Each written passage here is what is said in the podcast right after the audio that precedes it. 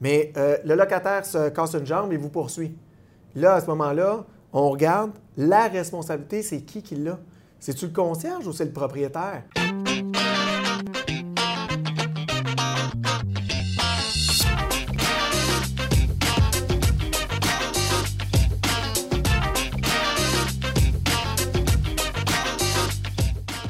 Bonjour, ici Frédéric Dussault de PMML. Bonjour, ici Patrick Beaulé de PMML. Et aujourd'hui, on veut vous parler des contrats de conciergerie indépendants au beau. Donc, Patrick, pourquoi est-ce que c'est important de séparer les contrats au beau? Bien, en fait, c'est important pour vraiment plusieurs raisons. Euh, je verrais comme vraiment deux volets là-dedans. Le volet avantage, et le volet euh, responsabilité aussi euh, euh, du concierge, le transfert de responsabilité au concierge. Donc, c'est ça vraiment les deux plus gros volets. Ouais. OK. Puis si on, embarque un peu plus dans les avantages, tu décrirais quels sont les, plus grands avantages de séparer ça? Oui. les avantages, qu'est-ce qu'on pourrait dire, c'est que de l'avoir séparé du bail. Je vous donne un exemple. Ça, vous, vous avez un nouveau locataire qui rentre, qui devient concierge, et au lieu de faire un contrat séparé, vous l'écrivez sur le bail. Bon, ben, je vais te donner un rabais de 300 Si ça va plus bien avec ce concierge-là, est-ce que vous allez tout briser le bail? Euh, ça va peut-être causer problème. Avoir un contrat indépendant, ce que ça fait, c'est plusieurs avantages. Si ça ne fonctionne plus comme concierge, il peut devenir en défaut dans son contrat, mais euh, il, va quand même être locataire. Puis si ça ne va pas bien au mois de décembre, vous allez être bien content qu'il reste locataire puis qu'il soit euh, obligé de payer son loyer. Un autre avantage aussi, on est beaucoup dans le domaine transactionnel, puis on le voit beaucoup dans les transactions, d'avoir le contrat séparé, bien, ça va donner un avantage que dans, les dépenses harmonisées, euh, de la SHL. Donc, lorsqu'on fait le calcul, le, créancier va faire le calcul de la valeur économique, les dépenses sont déjà prédéterminées pour la conciergerie. Donc, que vos dépenses soient inférieures ou supérieures, ça ne changera rien. Par contre, le gros avantage, c'est qu'on va pouvoir prendre 100 du revenu du loyer du concierge puis l'appliquer au niveau des, euh, des revenus. Donc, ça, c'est, ça, c'est un des avantages. Un autre des avantages, Frédéric, peut-être que tu l'as déjà vu, c'est que des fois, on va euh, représenter un client qui va acheter une propriété puis qui possède déjà un folio. Mhm. Ces gens-là, ces acheteurs-là, c'est des acheteurs euh, avisés. Ils ont déjà leur équipe de, leur équipe de, travaux, ils ont déjà une équipe de conciergerie. Et à ce moment-là, ils vont peut-être dire, mais nous, on n'en a pas de concierge. Mais le gros avantage, c'est que le contrat n'est pas fait entre le concierge et l'immeuble. Si, vous, si le contrat de conciergerie est dans le bail, le contrat du concierge va être entre l'immeuble et, le concierge. Alors là, le contrat, l'idéal, c'est de faire entre le propriétaire et le concierge. Mhm. Donc là, s'il y a vente ou euh, transfert d'actifs, à ce moment-là, l'acheteur, lui, n'est pas tenu de respecter ce ah contrat-là et peut immédiatement rentrer son équipe. Donc, ça donne vraiment les deux options à l'acheteur. Donc, ça, c'est un, avantage qui est, euh, qui est important aussi. Puis, est-ce que tu le vois aussi au niveau des plus petits plus petites propriétés à revenus, par exemple des cinq logements, dix logements, ou des plus grandes propriétés, est-ce que tu vois qu'il y a beaucoup de concierges qui habitent l'immeuble ou ça dépend toujours?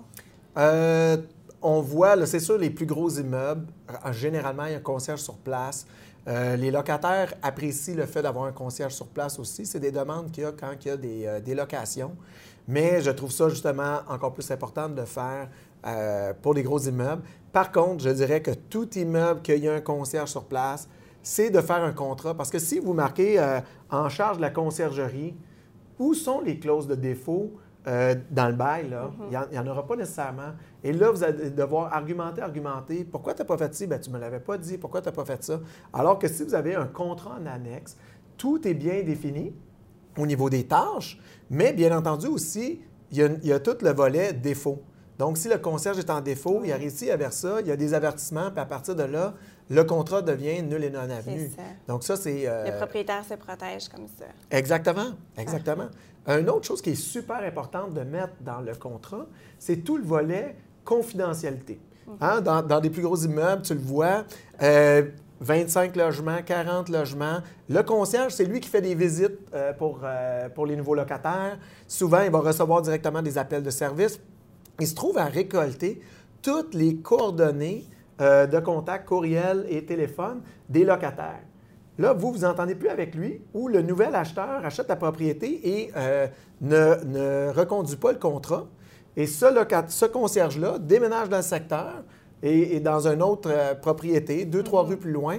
Il pourrait à ce moment-là faire la prospection sur tous les locataires qui sont en place et du moins il les connaît et tenter d'aller chercher euh, la clientèle voisine d'où il habitait. Donc, c'est important de mettre une clause de confidentialité dans le contrat de conciergerie aussi. Tout à fait, tout à fait. Puis au niveau, comme tu disais, un autre point qui est important à amener au niveau des responsabilités. Oui, ça, c'est super important. Encore là, je réfère au bail que vous marquez conciergerie moins 300 pièces. Euh, c'est où que c'est écrit qu'il faut qu'ils peltent et qu'ils mettent du sel avant 6h30 ou 7h le matin?